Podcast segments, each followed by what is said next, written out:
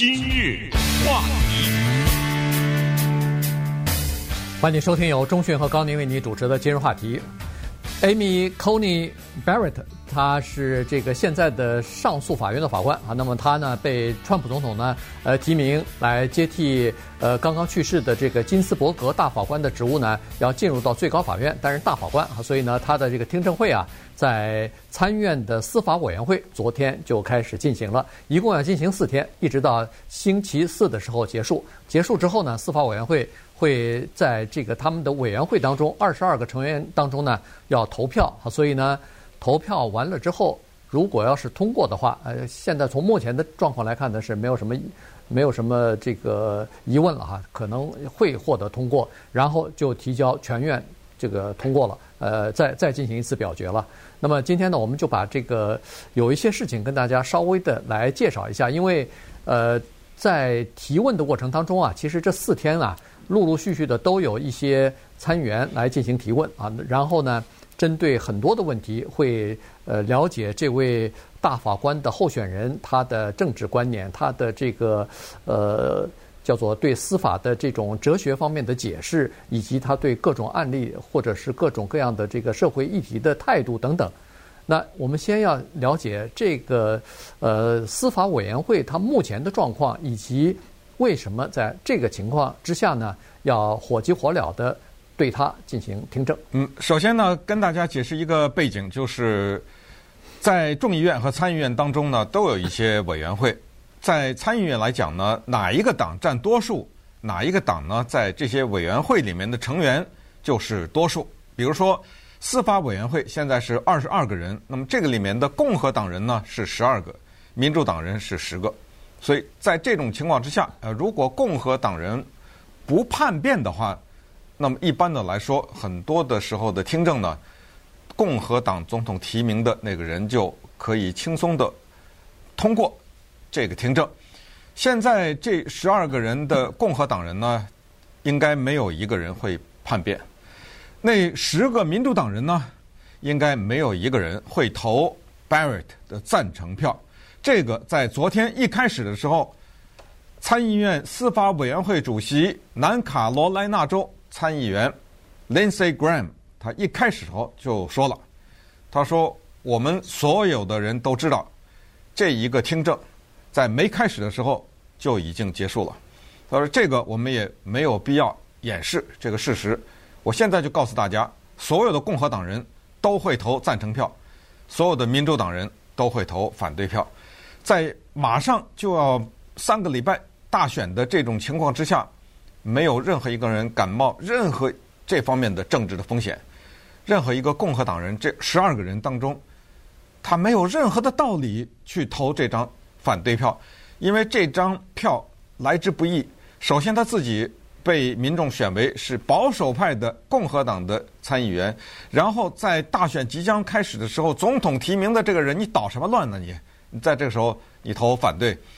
这来的不容易，因为万一川普当不上的话，这个人就没有机会了，对不对？所以这是一个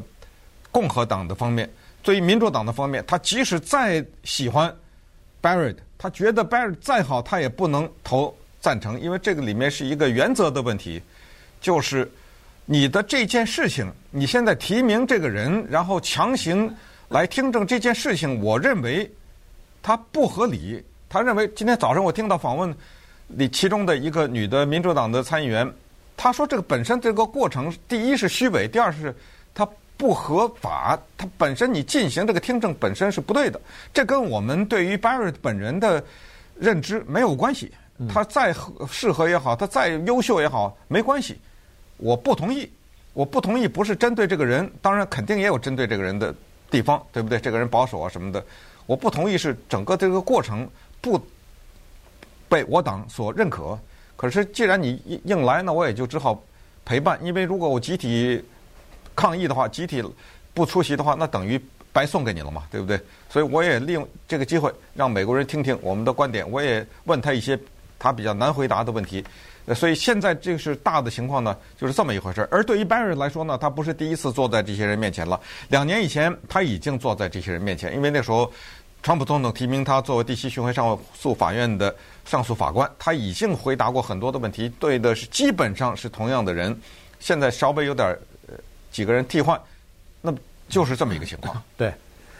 呃，二零一七年的时候，他曾经坐在这些人的面前，啊，这个回答过几乎是同样的问题。呃，但是呢，这次的策略略有改变啊。稍等一会儿我们会说一下，因为二零一七年的时候，加州的这个呃资深的联邦参议员 Feinstein 他问的问题呢，呃，显然当时好像觉得还挺犀利的，问到了他宗教信仰的问题，结果没有想到，实际上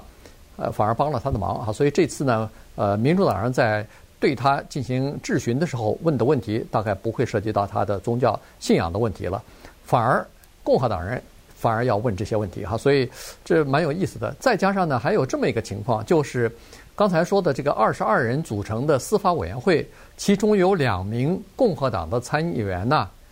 他们这个在新冠病毒的检测上呢。他们变成阳性了，也就是说感染了这个新冠病毒了。现在正在家里面隔离呢。那当然，隔离它是可以远程来进行质询的，也就是说可以通过 Zoom 或者任何一个远程的设备呢、软体呢，它可以参加整个全院的这个质询的活动啊。就是该轮到他们发言，他们照样可以发言。视频呢就投影到这个参议院的大厅里边，然后呃都可以，这都没有问题，不影响他们这个呃。起到这个呃参议员的这作用，该提问照样提问，但是有一个问题就是投票，投票他们不能远程投票，必须要到参议院大厅去进行投票。所以看看这个十五号，如果他们不能赶过来的话，那可能十五号就不投票了。原因就是说，如果投票的话，那不是十对十了吗？这就是有一些。这个问题了，当然这个他们应该会来。哎，我相信共和党在这方面肯定是考虑到的，因为在这种情况之下，每一票都是非常关键的。现在是说没有人转，没有人这个任何有这个叛变的可能性。那万一那天跑了一票，对，当时如果要是十对十，那不可能投票，或者说强行要过关的话，万一跑了一票的话，这个麻烦了大了，这个。在司法委员会没有过关的话，你就没有办法拿到全院去进行投票，在这儿就了结了。哎，这儿就就这就结束了，必须要等到这个大选之后再进行了。所以这是一个大的问题。所以在这种问题上呢，呃，相信共和党大概不会犯这种错误，他一定会要有确凿的把握的时候呢，才可以进行投票的。对，还有一个情况也稍微有点严峻，就是对于共和党来说啊，这十二个人里面呢，有三个人。面临的是连任的竞选，其中包括司法委员会主席南卡罗来纳州的 Lindsey Graham。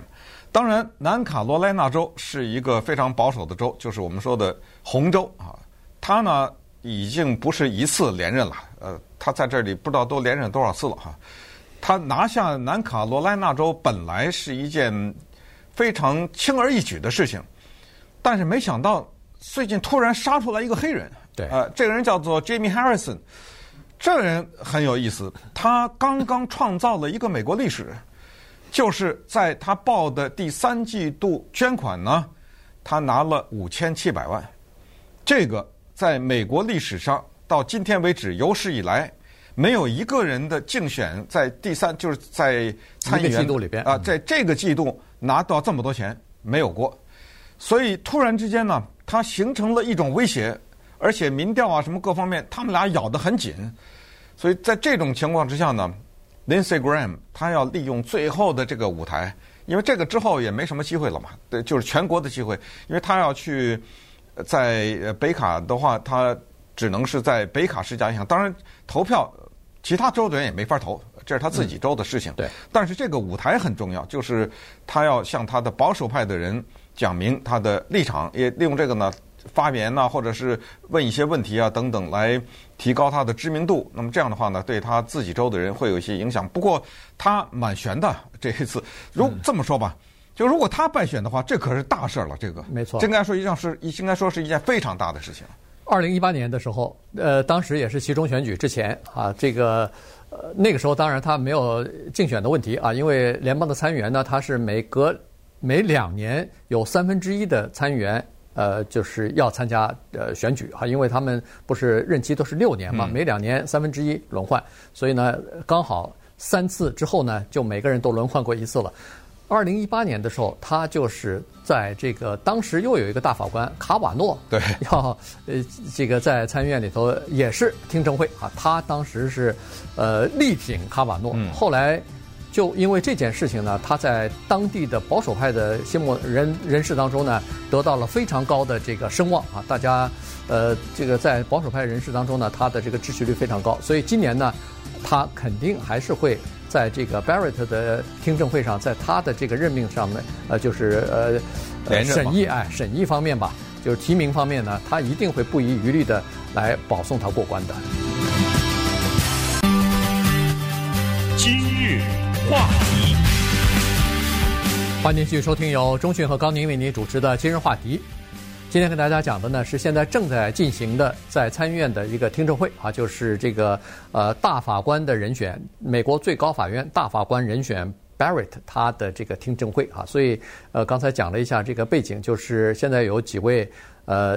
这个参议院里边的司法委员会里边的联邦参议员，尤其是共和党的联邦参议员呢，他们呃。今年就会十一月三号的时候就面临这个呃竞选连任的这个问题啊。刚才说了，呃，Lindsey Graham 他是南卡州的，也面临的呃民主党的一个黑人的候选人的激烈的挑战。呃，然后呢，还有两位呃这个参议员哈，一个是北卡州的呃 Tillis 呃参议员，另外一个呢是爱荷华州的。呃，叫做 Ernest 啊，他们两个人呢，也是这两个州是属于比较摇摆的州了，所以呢，他们可能面对的这个压力大概也比较大啊。所以呢，民主党是希望这个 Barrett 要想把他阻止下来，看来是没什么可能了。但是呢，他们希望通过这个听证会啊，提问一些问题啊，设法看看是不是可以在参议员的竞选方面。帮民主党获得一到两个席位啊，所以呢，他们这次大概提问的中心的思想，恐怕就是集中在，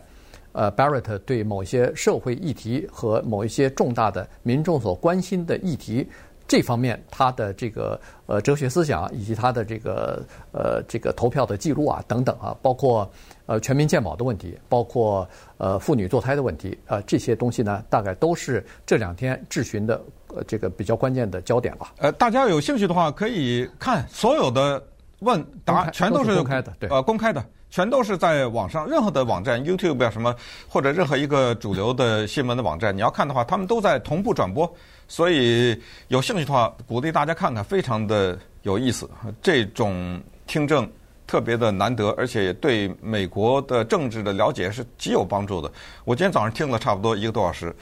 而且其中有一大段呢。正好赶到，我听到的是我们加州的联邦参议员 Dianne Feinstein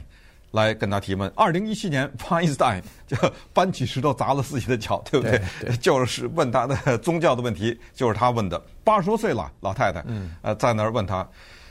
今天早晨拷问他三大问题，全都是 Feinstein 在那儿发问哈，然后 Barrett 呢在那儿拿着挡箭牌啊，拼命的在挡。三大问题，第一就是全民健保的问题，第二是同性恋人的问题，第三就是如果总统在选举的话他不认 这个选举结果，这都是非常敏感的问题，你怎么办啊？到了你法院的这个地方，Feinstein 呢，他采取的方针就是叫做以情以理啊。什么叫情？他举举的全是实际的例子。他说，就拿奥巴马健保来说吧。我认识一对夫妻，怎么怎么样啊？车祸，结果一下撞死了，然后其中一家人撞死，基本上就只剩下一个，其他人都撞死了，剩下的那个高位的接瘫痪，幸亏有有奥巴马健保救了他。我还认识一家人，他们的什么得了什么什么病，要是没有奥巴马健保，他们早都什么什么什么啊，全都是举的具体的例子。然后接下来就问他，就是你以前写过文章。针对首席大法官 Roberts 捍卫全民健保这个事情有异议，那么现在我就问你：面对这些情况，你要不要剥夺很多人的健保的权利啊？等等，还有就是所谓有一些人他有病历、有病史，呃，有可能被拒等等。当然，他的回答我就不说了，原因是这样，就是说他不回答这个问题。他不正面回答这些问题，他只是说啊，如果这个东西提到我的面前了，我要具体的看啊是什么情况，跟法律什么，我并不立法，立法是你们的事儿啊。像奥巴马这个健保不是最高法院的通过的呀，是你们国会通过的，我们只是来解释当中涉及到的法律问题，就这样回避这个。然后第二个同性恋的问题也是。那 Feinstein 他更有发言权了，因为他曾经是旧金山市的，我记得好像是市长吧，反正在那个地方多年，他是从那儿过去的，北加州过去的。他说，当年我做市长的时候，当年我在这做议员的时候，做嗯当整个县的县政委员的时候呢，我一直面对，然后他就举例了，有一个同一对同性恋人，他们是怎么怎么是怎么样，最后哎呀，经过一辈子的煎熬等待，终于到后来等待了这一天的到来，结婚了。呃，获得了这法律的权利，结婚了以后，结果没几个月以后，当当中的一个就去世了。但是他毕竟在他的有生之年，啊、还能够跟他志同道合的人，他相爱的人能够生活在一起。但我要问你的是，就是关于这个税的问题、继承继承权的问题，这都是法律的问题了。也是呃，Barrett 他不回答这些问题，也是做他会他的做法非常的巧妙，他也是嗯、就。具体到这个事情，他说到时候再看，对不对？有什么情况？然后最后提到歧视的问题，答案方向问他一个公司的老板，假如他不承认他对同性恋这个事情不喜欢，或者对什么族裔这个事情他有意见，他可不可以就因为这个把这个人开除了？啊，这个 Barrett 不回答。那最后 Weinstein 就说这样吧，你不要作为法官好吗？你作为一个普通人，你认为这个老板这样做对不对？这可以回答吧？no，不回答，就那最后的总统的选举，那他更不回答了。这个太敏感，这不得了的问题，对不对？对。呃，假如川普总统败选，他不认，他说我不认，我觉得这个有选举诈欺什么，这个案子打到你这儿，你怎么办？呃，这个他打死不回答啊。所以大概你你大家了解一下，到最后就是这么个情况。对。你问你的，我反正有一套现成的东西，我以不变应万变就完了。对。因为前几天的时候，就是这个周末的时候，有各种各样的这个媒体上的文章啊，都是要求 Barrett 即使进入到最高法院，呃，涉及到这次大选的问题，让他回避啊，就是因为他是。川普总统就是力排众议把他推上来的，所以在这个问题上，他他们之间有叫做利益冲突的问题，所以让他全民健保也让他回避啊。呃，对，因为你之前写过文章嘛，你已经表过态嘛，对不对？所以，所以这个是基本的情况。那当然还有一个人的这个提问现在还没还没出来，就是加州的 另外一个联邦参议员卡马拉。Harris 啊，这个是现在民主党的副总统的候选人了。那他也在司法委员会里边，所以二零一八年的时候，他对那个卡瓦诺提问的那些比较尖锐的问题，呃，给人家留下非常深刻的印象啊。所以今年他对这个 Barrett 法官的提问，恐怕也会受到很多人的关注啊。也就是说，他会非常谨慎的来进行提问，因为所有的东西，他如果说错话，我犯任何错误的话。将来在他的这个竞选当中，在川普的这个呃竞选造势的活动当中，都会拿出来呃拿出来哈，就是对他或者是对这个呃 Joe Biden 呃不利，所以呃他的这个提问呢，其实大家也都是蛮关心的，看看他到底会问一些什么样的问题。哎，另外一点呢，值得注意的就是在民主党的这个十个人里面呢，有两个人选总统啊。一个是 Kamala Harris，一个是 Amy Klobuchar，这个大家还记得，明尼苏达州的联邦参议员嘛，对不对？对。这两个人当年都选过总统，他们两个都是女性，然后他们两个呢都在民主党的这十个人当中。当然，Amy Klobuchar 她无所谓了，她已经没有机会了嘛，所以她不太会在意说万一说错的话或者怎么样。当然，任何时候都不应该说错话，但是政治影响并不是那么的大。但是 Harris 这个真的是双刃剑啊。嗯。呃，首先。这给你一个舞台，对不对？你在这随便你说什么的，全美国都听着呢。呃，可能对你有加分的作用。如果你有些问题设计的非常巧妙的话，或者是问的非常到位，或者一下逼的那个 Barrett 呃答不出话来，或者怎么样。但是有的时候也确实是这样，因为全都是录影，那么到时候人家把你说错的这句话一遍一遍的在那 在那个视频上放的话，这你受不了啊！这个对他是有影响的。还有一点呢，更值得注意，就是二零一八年当卡瓦诺。接受联邦的听证的时候呢，人们注意到一个特别清楚的现象，就是在民主党的这个阵营当中，有女性，有黑人，对不对？不同的族裔的人，可是，在共和党的这方面一律的白人男性老头儿，呃，这是在一八年卡瓦诺的情况，所以共和党意识到这一点，呃，今年呢做了很大的改变，首先就把两个女的放进去了，呃，刚才你说那个 Johnny Ernst。有呃，就是面临着挑，她就是个女的呀。对，她面临挑战的那一个，她是爱荷华州的嘛，对不对？对，她就是一个女的，就是可见共和党呢也意识到这个问题，他们也在进行调整。